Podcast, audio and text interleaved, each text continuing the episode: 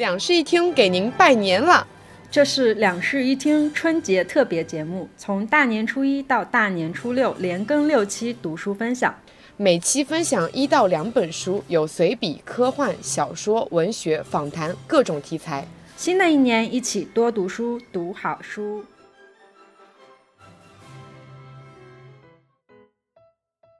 Hello，大家好，欢迎来到新期的两室一厅，我是陈一日，我是 Sunny。不知道如何开头了。其实我们今天这个录制出了一点点事故，我们本来刚才已经录制了十来分钟了，然后由于陈一日忘记摁下录音键，对我已经激情的讲了十几分钟，我的言情小说到底在讲什么内容，男女主是如何拉扯的，结果发现自己没有录下音，所以我现在重新再讲一遍，我的激情已经没有了。好，这一期呢依然是我们的春节挑战读书节目，然后今天应该是初四了，我们决定摆烂一下。但这个摆烂呢，我觉得又不是完全的摆烂，因为我们读这个言情小说还读得挺辛苦的。对，这本言情小说可是有五十七万字呢，是我们读的所有的书里面最长的。嗯，我们还熬夜挑灯夜读，找回了一些大学时代那种，就是宿舍已经关灯以后，我还在那个被窝里面伤害眼睛的那边看着言情小说。我从大学毕业之后就没有再熬夜读过言情小说了。谁说不是呢？哦，我还是有的，有时候读上头了还是会熬个夜啥的。嗯，所以我们今天这一期应该会快快的跟大家来讲一下我们的言情小说。对，毕竟主题已经这么不正经了，是吧？嗯我这一本言情小说呢是陈之遥的第一次。昨天我有简单的，昨天我给他一个定义，就是它是一本律政文。然后呢，推荐给我的朋友安宁，给他的安利词是这样子写的：陈之遥，豆瓣阅读律政文，用晋江的标签打 tag，大概是傲慢与偏见，男女双强，事业爽文。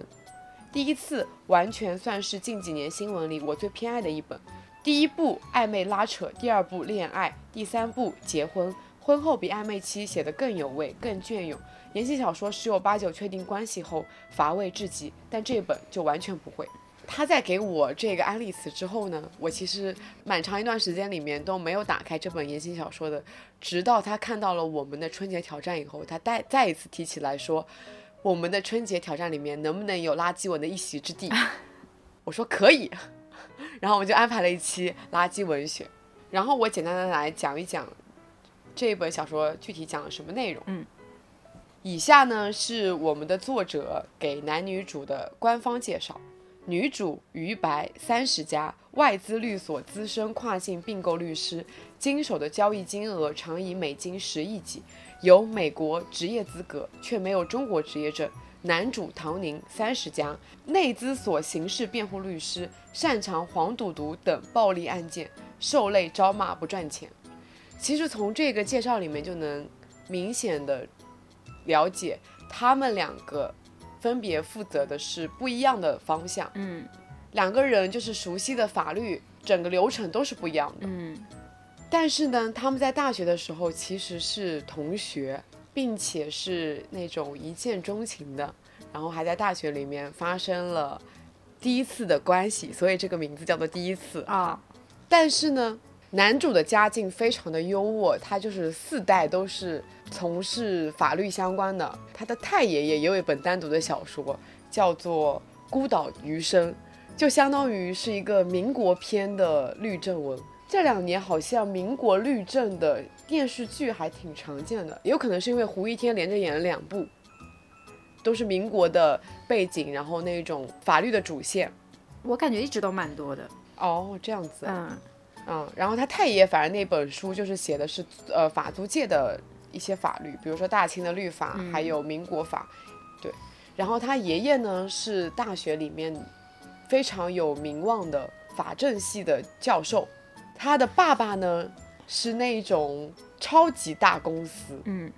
超级大律所，下面有几千人的那一种公司的大老板。就是言情小说标配男主，人中龙凤。没错，没错，就是这样子的。就女主是那种呃崇明岛上的一个村子里面健健康康、平平安安、平平凡凡长大的小女孩，啊然后对，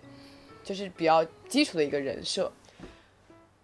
然后，所以就是男主这个设定，就是让女主大学里面一直觉得他是一个花花公子。嗯，再加上他们第一次的时候，他从他那辆豪车里面就拿出了安全套，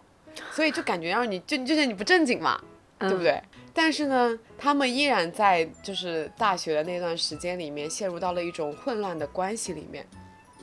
没有确立明确的男女朋友关系，但是又一直在发生肉体的关系，可以俗称为炮友。嗯，直至女主要出国了，女主主要负责的是外资嘛，然后她那时候就要飞美国了。直到这个时候，他们就分开了。然后在女主回来参加她的老板的婚礼，在婚礼上再一次重逢了男主。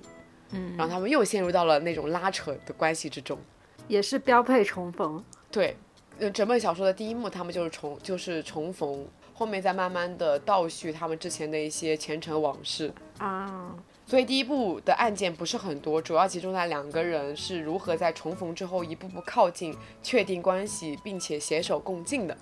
在他们确定关系之后呢，我觉得整一本小说就开始上演法证先锋了。他们工作的时间严重的大过了恋爱的时间。我看这本小说，我就像在看令人心动的 offer。他们整整发生了二十个案件，我参加一整季都没那么多案件吧，并且整个小说它是。较为真实的还原了职场的，不是像综艺里面那样子，会等你一个案件结束以后再进入到下一个案件，而是让你不带喘气的，在上一个案件还没有结束的时候，就进入到了下一个案件。所以时常会有几章的时候，他可能这几章集中在讲一个案件，但你会发现在这几章的一个末尾，突然就穿插了一个上一个案件的一个处理方式、处理的结果啊。啊，真实的让你体验到了法律界打工人的一天。对，是这样子的。我觉得不只是这一点非常的职场哦，而且他还讲到了很多律师所面临的困境，比如说像，因为那个男主嘛，他不是专门擅长黄赌毒，就是擅长黄赌毒等暴力案件嘛。其实这些暴力案件，你在做他们的刑辩律师的时候，你势必会受到一些生命的威胁。所以其实，在整一个故事里面，他有几次，要么就是他受到了一些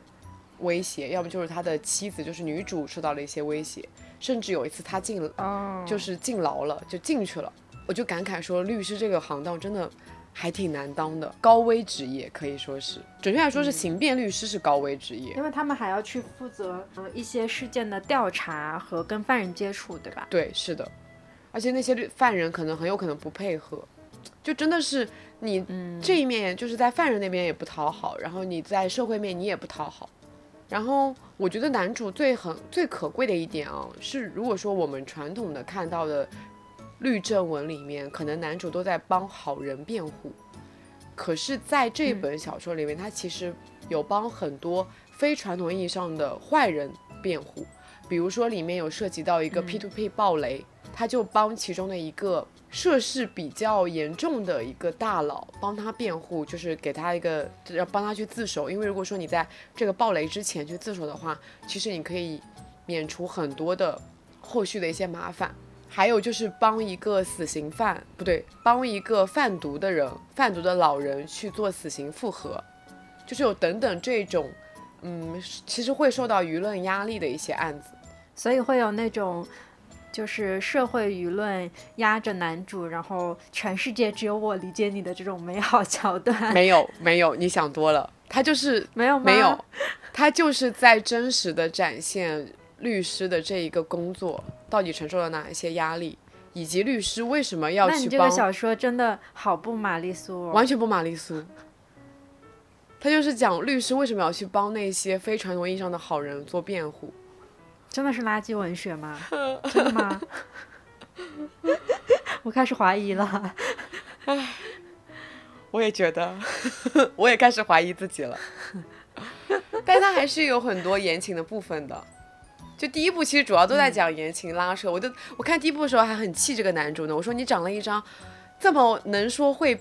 能说会变的嘴，可是怎么就解释不清楚你跟女主之间的关系呢？哎，言情小说的套路就是这个样子的。对啊，他就是有很多次开不了口。对，他在十二十几岁到三十几岁这十几年之间，你有多少次可以表明你的爱意，解释清楚，把女主给追回来？可他就是中间一厢情愿的说，我这已经不是第一次的把你追回来了，然后就说这是最后一次。我就觉得我看得很气愤。你中间虽然追很追了很多次，可是你有一次是说清楚的吗？说明白的吗？给女主安心感了吗？都没有。我感觉你要打人了。然后女主呢，又是那种一直在逃避，觉得男主是花花公子，因为他的设定确实让人觉得他很花花公子嘛。嗯，对，所以一直在逃避，然后一直不接受等等，所以他们就这样子拉扯，直到了三十多岁再次重逢，又再继续拉扯。所以就是第一部分还是挺言情的，后面真的就是在工作之余谈恋爱了。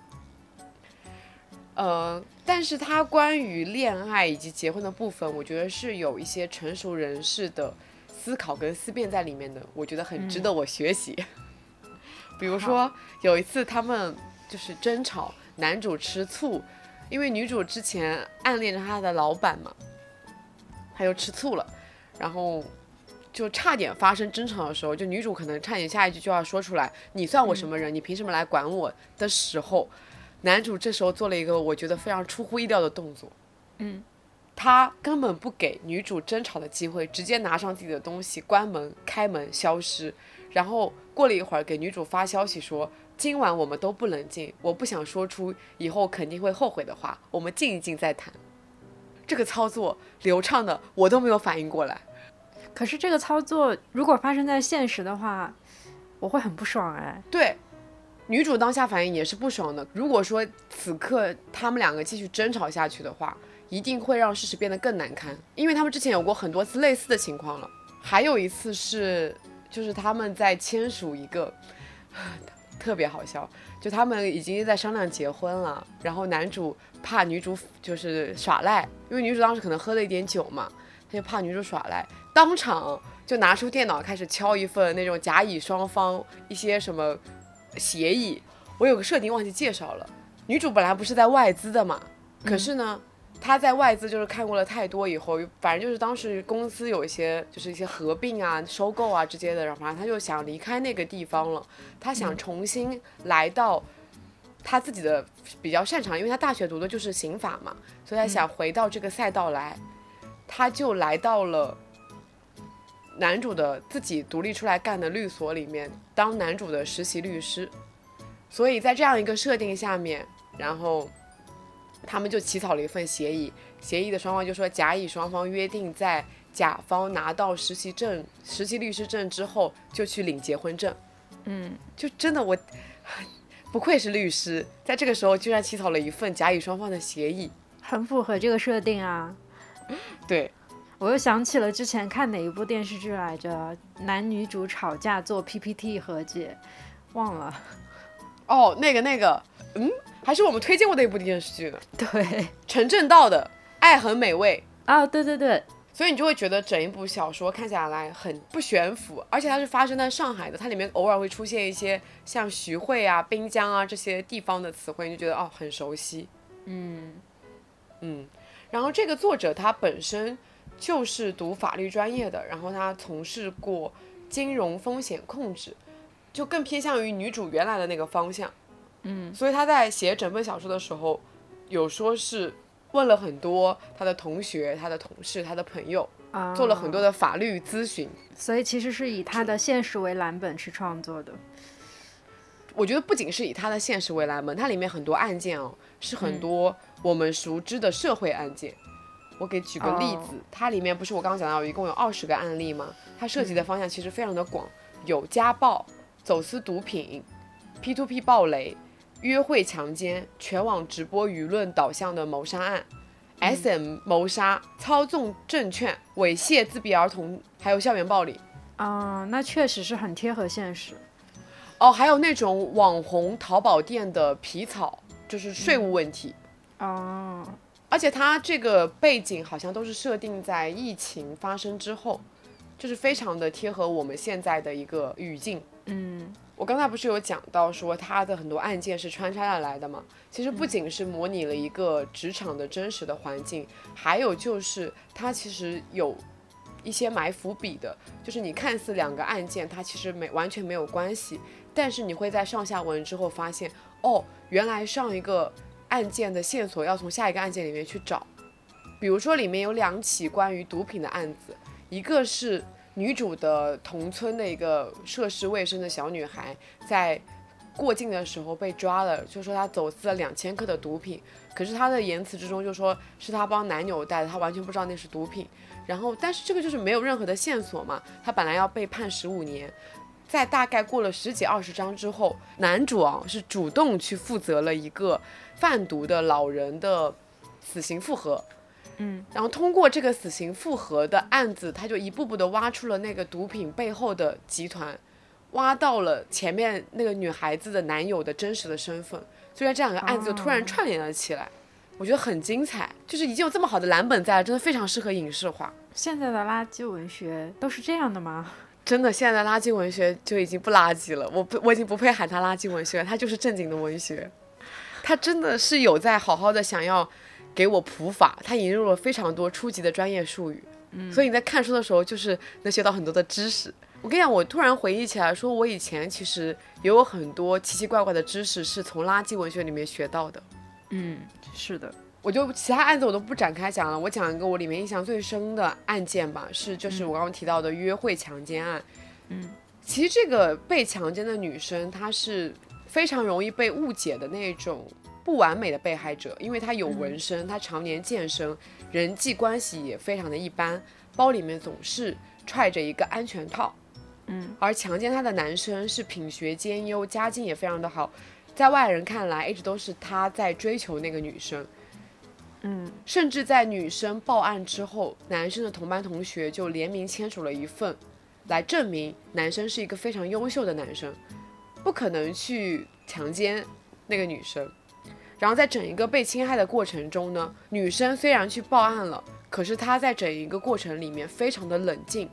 她没有反抗，只是在结束之后有条不紊的收拾了所有的证据，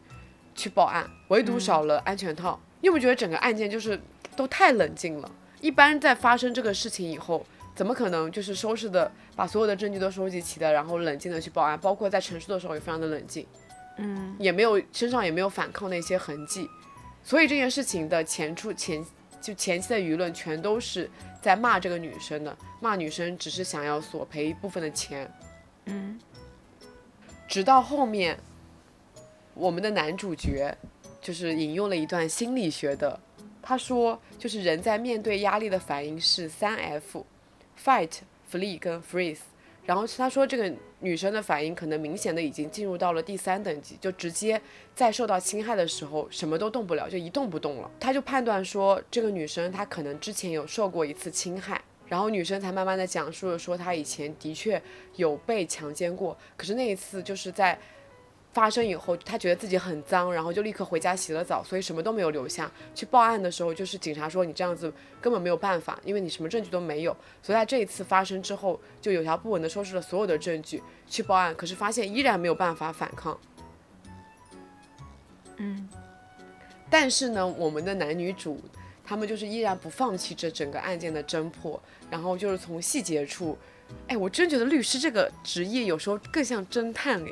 他真的要从很细很细的地方去找线索。其实还有一些我们意想不到的职业，包括像记者也是，他们都要去找那种事实的真相的，甚至法医。对啊，嗯，他就真的是，他从一个什么点，就是从一个没有在那一份全班同学签署的那个证明上面找到了一个同学，然后跟那个同学聊了以后，才知道那个同学看到过。这个男生他在一个游戏里面曾经问人想要购买一个非法药品，然后就牵扯到了那个游戏的漏洞。那个游戏好像是你可以匿名登录两个小时，就通过这个漏洞，所以有人在上面贩售非法的药品。因为如果说游戏全都是实名的话，其实你就根本没有办法去贩售嘛。然后这个游戏呢，又牵扯到了他们律师事务所的另外一个案件。这就是我所谓的他的案件与案件之间的关联，以及案件案件之间的一些环环相扣。这个作者逻辑应该很好，真的非常的好。他们的谈恋爱部分主要是在就是他们讨论案情的时候，可能插科打诨，在床上讨论讨论案情，谈谈谈恋爱。我真的不敢相信我的给我安利的这位朋友居然看了四五遍，在我每一次跟他分享的时候，他都可以引经据典。这本小说看四五遍真的很累哎。那如果让你总体给这本小说打一个分的话，十分满分打多少？我可以打个嗯七点五到八分吧。哦，因为很高了。对，因为他职场的部分写的很好，他言情的部分写的也很好，就他没有什么太大的缺点。然后他又非常的针砭时弊。嗯，在思考说这本小说如果要影视化的话，男主到底找谁来演合适呢？其实我内心的比较理想的一个人选啊，是年轻一点的张智霖，因为这个男主他很痴情，但是有点痞，然后在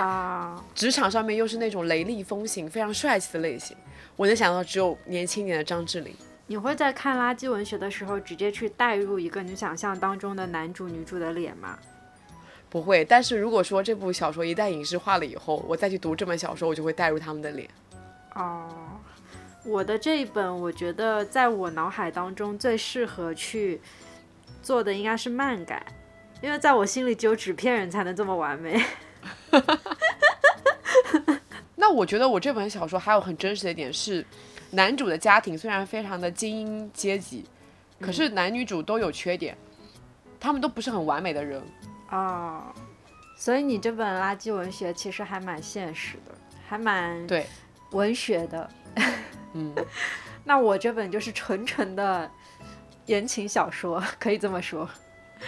真的吗？真的。虽然我有跟你调侃过，杀就是它里面这个抗日的部分和谍战的部分非常多，但是呢，它的主心骨还是会落在男女主身上，因为他们身上真的发生了很多不可思议的事情。嗯，怎么说？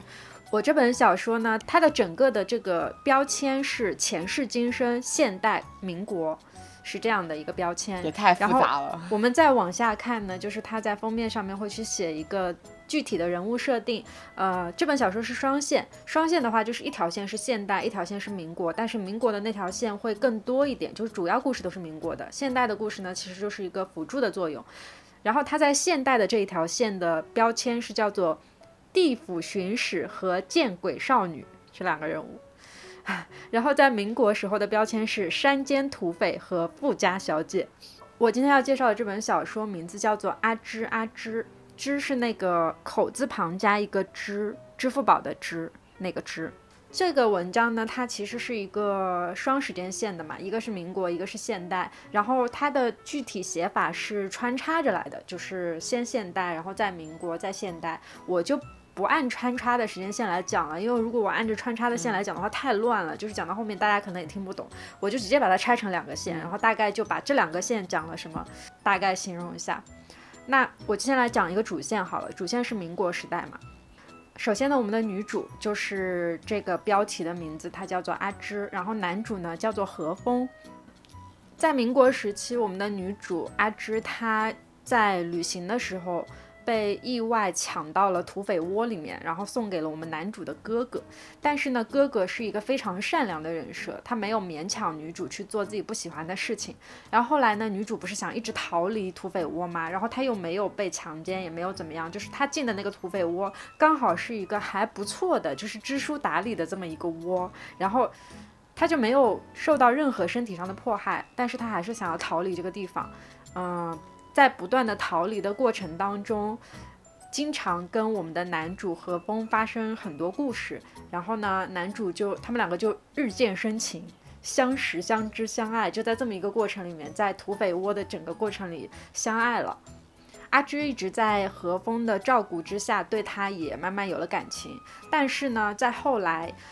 何风终于要带阿芝下山的时候。他他们的山寨晚上被日本鬼子屠杀了，然后后来男主，你你笑什么？日本鬼子这个词一出现，我就很想笑。呃，反正就是日本人打上了山寨，然后我们何峰就知道了这件事情嘛，他就立刻赶回了山寨，然后把阿芝放在了城里，啊，因为他觉得带阿芝回去会很危险，就没有告诉阿芝说自己的山寨被日本人攻略了，就选择自己想回去处理整个的事件。然后阿芝不知道这个事情到底是怎么回事，在那个城里醒来之后，又发现何峰不在，等了他一天两天，发现何峰都不在，然后他就选择自己先回到了他的家乡，就是江苏，他是他这个设定是在。江苏无锡，他就选择回到无锡去找他自己的爷爷。女主的家庭呢是这么一个家庭，她和家庭里面几乎所有人都性格不合，因为她的妈妈是被抢来，被抢去当三姨太的，好像，所以她跟她的爸爸也是。关系非常的不好，然后呢，他在整个家族当中只跟他的爷爷关系好，所以他要回去找他的爷爷，嗯，然后等到回去之后，他的家族告诉他说，你的爷爷已经死了，在半个月之前就已经死了，你现在滚出我们这个家吧，因为你已经被土匪抢走了，你的身子已经脏了，什么我们家容不下你。啊，总之就是民国这一套的这种这种东西嘛，然后阿芝就被赶了出去。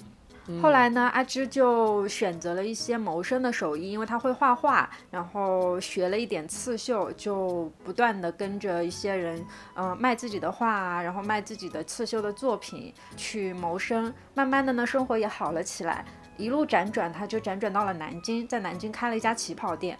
我们的男主，男主的哥哥，其实是一个日本人啊，他哥哥不是那个土匪吗？对他哥哥是一个土匪，但是在男主这边也有一个家族的线，就是男主的妈妈其实也是被土匪抢上山的，然后他妈妈在抢上山之前就已经有身孕了，那个身孕就是男主的哥哥，但实际上他妈妈当时的那个情妇是日本人，然后所以他哥哥也是一个日本人。但是由于那个土匪实在是太爱他他妈妈了，所以就容下了他哥哥，并且给他了一个姓，然后他哥哥就叫做何战。后来那个他妈妈和那个土匪就又生下了我们的男主，就是何风。所以他们这里还有这么一个一个一个线啊。然后男主的山寨不是被日本人屠了嘛？屠了之后就是整个山寨里面一个人都没有了。男主为了报仇，他就忍辱负重，回去找了他的妈妈。因为他的妈妈是当时在日本人屠山寨之前就已经逃出去了，逃出去了之后就回到了日本，跟他的情妇再次结婚了，然后好好的生活在日本。何峰就以他自己的身份回到了他妈妈身边，然后告诉那个日本人说我是你的儿子，然后他就潜伏在日本学习什么日本话啊，然后学习战略啊，反正等一下，嗯，看到这边我感觉好像。看看女主还没发生什么故事呢？没有啊，她前他们前面已经发生了很多故事了，就是相知相爱那一部分被我省略掉了。哦，嗯，因为因为那一部分没什么好讲的，不就是相知相爱嘛，就言情小说套路啊，对吧？大家自己去看。嗯，然后嗯，继续。男主呢就在日本结结实实的潜伏了三年之后，以日本人的身份回到了中国，回到了北平，啊，然后又去了南京，他们都暗中为国做事。这个男主这个时候呢，他就是以日本人的身份做着特务，可以这么说吧。但是女主不知道他的这个身份，女主以为他已经叛变了，她以为他就是个日本人，所以女主他们再次重逢的时候，很恨他。但是后来又经过了一系列的纠葛，女主知道了他的真实身份，啊，然后他们两个就开始暗中相会，聚少离多。之后呢，我们的故事就来到了南京大屠杀，南京沦陷。呃，男女主这个时候两个人都在南京城内，男主呢在不断的是汉奸，呃，女主呢在医院当护士，啊，然后在这个过程当中，女主的朋友们一个接一个的在城里遇害或者是被强奸等等，我觉得这一段其实写的还蛮动容的，因为他很尊重史实，就是把南京大屠杀的一些细节都文字化了，我当时看的非常的揪心，然后他们两个人就不断的目睹自己的亲人朋友相继被残害。何峰在后来为了给自己的一个朋友报仇，然后去救他，嗯，受了非常重的伤，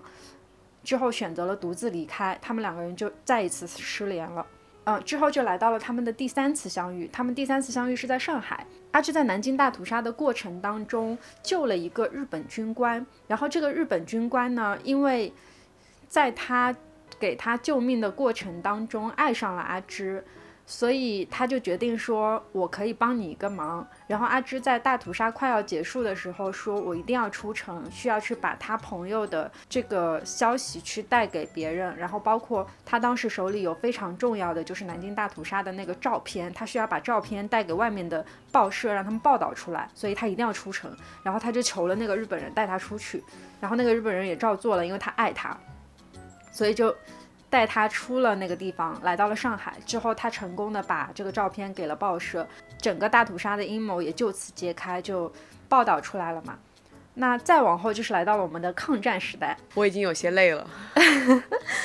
抗战时期啊，然后他和何峰在上海再一次相遇了。这个时候，他们两个人的身份都是特工，一个是共产党的特工，一个是国民党的特工。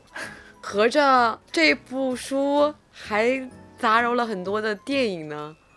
史密斯夫妇，还有出租车司机。对，反正就是元素非常的多啊，很精彩。他们两个作为特务的身份是这样的：女主的身份呢是。一个是共产党的特务嘛，然后她同时在明面上的身份是那个，就是曾经她在南京大屠杀事件里面救过的那个日本人的女朋友，就是她假装答应跟他恋爱，但是同时在那个日本人身上套取。日本军方的情报，因为他的那个他救的那个日本人是军方的一个非常厉害的大佐，然后男主呢就还是以他原来的身份，呃，他原来的那个日本身份继续潜伏在上海，然后也是不断的去套取情报，然后给国民党。他们两个是在一次家庭聚会当中再遇的，然后再相遇以后，这两个人就依旧聚少离多，秘密相会。不断的在做任务、偷偷约会、杀人约会、杀鬼子约会、杀汉奸约会啊，反正大概就是这么一个很长的流程。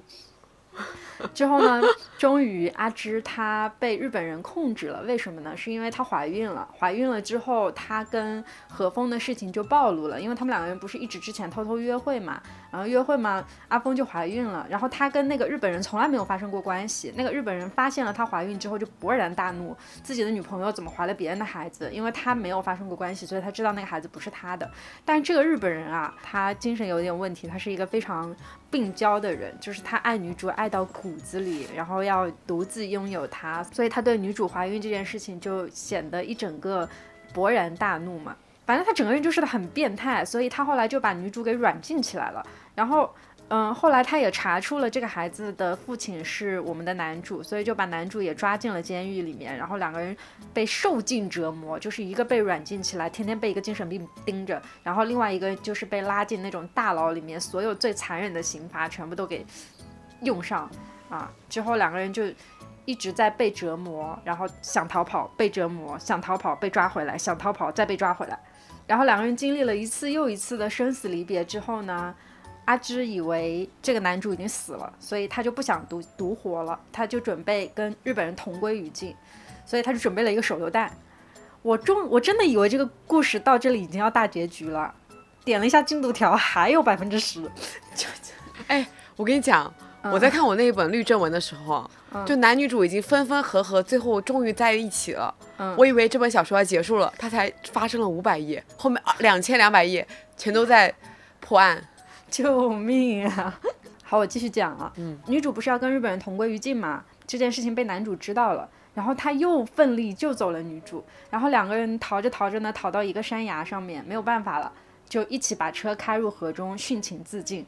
这个时候，我们的女主就已经死亡了，离世了，但是。男主奇迹般的生还了，好奇怪，他被人救起来了啊，却被送去了美国打黑拳，过着那种暗无天日的生活。但是呢，他以为女主还活着，就是女主是他生命当中唯一的光，所以他要回去见她。嗯，再往后呢，就是日本战败了。嗯，按照史实来说，又过了十几年，日本已经战败了，他们投降了。这个时候，我们的男主回到故土去寻找女主，但是女主在死后。啊，更恶心的事情发生了，就是我刚才说到的那个病娇日本人，他叫了一个大师来把女主的灵魂困在了他的骨灰盒里，不让他的灵魂转世投胎，嗯，就不允许他离开。然后，所以那个女主就一直被困在那个骨灰盒里，出不去啊，就一直待在那个日本人旁边，直到那个日本人死了，那个女主的灵魂才得到逃脱的机会。然后何峰就在女主被拘着的这几年，辗转反侧的找了几年，然后终于。终于心死了，然后她回到了中国病逝了。死后她还是不愿意忘记前程，不愿意转世，在阴间受尽痛苦折磨，然后一边为鬼店做事，一边寻找那个女主。接下来就来到了我们现代这根线了，他们在现代重逢了。对，现代这根线，我们的女主是一个学生，男主是一个地府巡使。我刚才已经介绍过了，这个男主一边在为阴间做事，一边寻找女主，对不对？这个设定怎么听起来有点耳熟啊？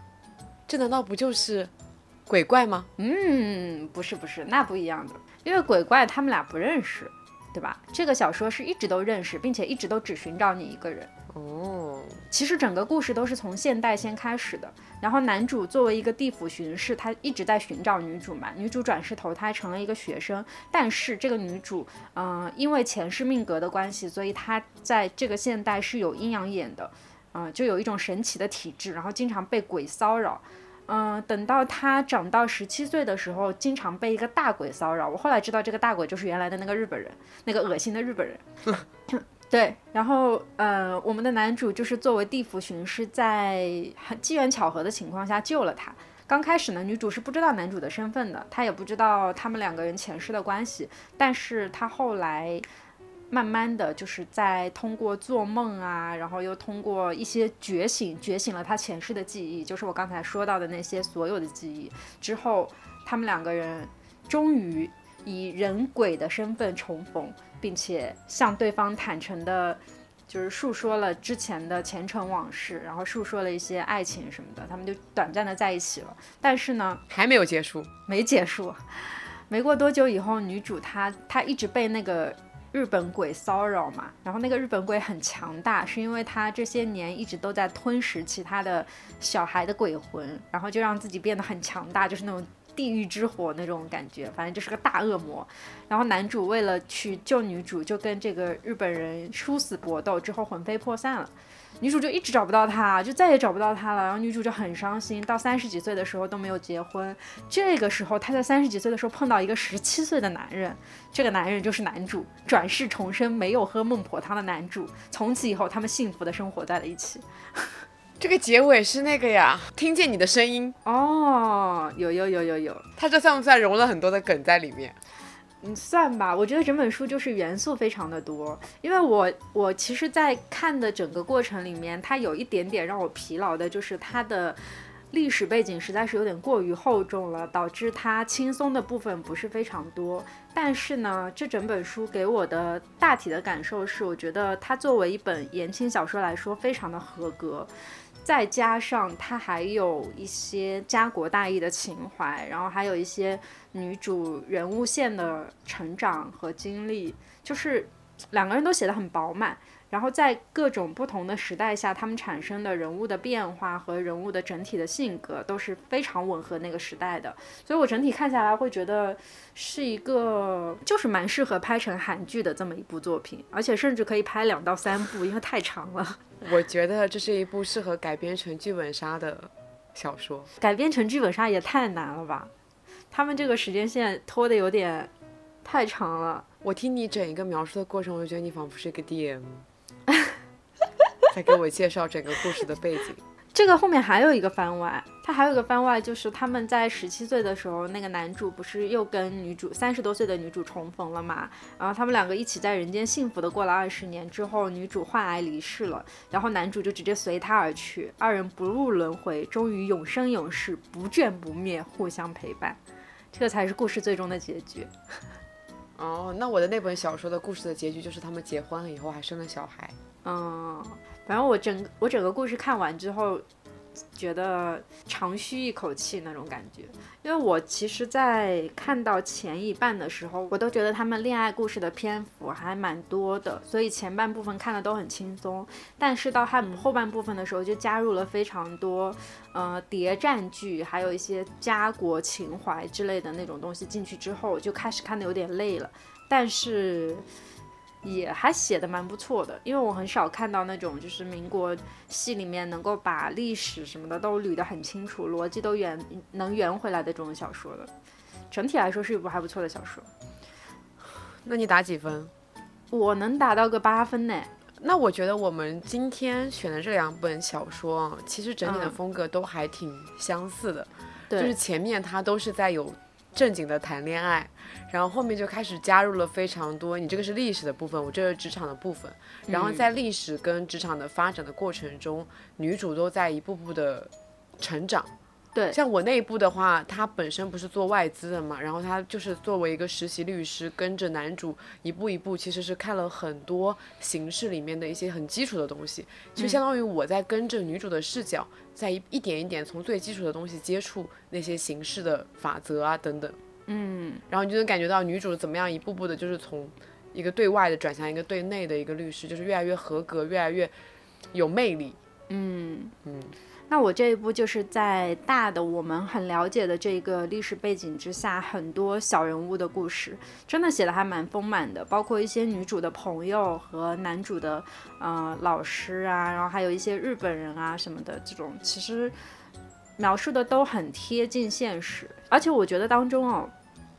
我自己在看的时候，对于南京大屠杀那一段，我真的觉得写的很揪心。我自己是之前在南京读书的时候，不是去过那个大屠杀纪念馆嘛？出来的时出来的时候就蹲在那个地上狂哭。然后我在看他写的这个过程里面，他有几章其实是真的在描写他们屠城中间发生的事情的。我又狂哭，我天！我从来没有看一本小说看哭成这个样子过。啊，那我有看小说看成哭成这样子，因为看很虐的那种小说。哦，然后我这本小说最有意思的是，他所有的那些出现过的配角律师，他都给了一个人物的人物的角色总结。嗯，比如说刚才我提到的那个官方的总结是有的，然后后面就是配角律师，包括他的一些他的就男主的曾祖父有，然后他的爸爸等等全祖父全都在这边写了非常详细的人物小传。他在最后的时候还总结了里面所有出现过的案例，就包括他的案例是什么，给他起了个标题，什么什么案，然后具体是讲了什么东西，以及他针对的社会问题，就里面有很多关键词，什么非法证据排除啊，还有那种，啊，就是给每一个案件都总结了他的社会问题和法律问题。我真觉得这真的是一部普法小说，它已经不单纯是一本言情小说了。那我这本就是历史。历史普及小说，好，我这本就是你在整个阅读过程当中，如果有感觉有坑的地方，最后全部都用番外给填上了。反正所有我之前觉得有漏洞的地方，全部都填上了，逻辑非常好。怎么说呢？小时候觉得就是写言情小说是一件很简单的事情，只要我会玛丽苏就可以了。但是现在又觉得写言情小说还需要很多很多的理论支持的。越来越卷了，我这辈子应该写不了。每个行业都是这样的，这也太卷了。嗯，好，那我们明天再见，拜拜，拜拜。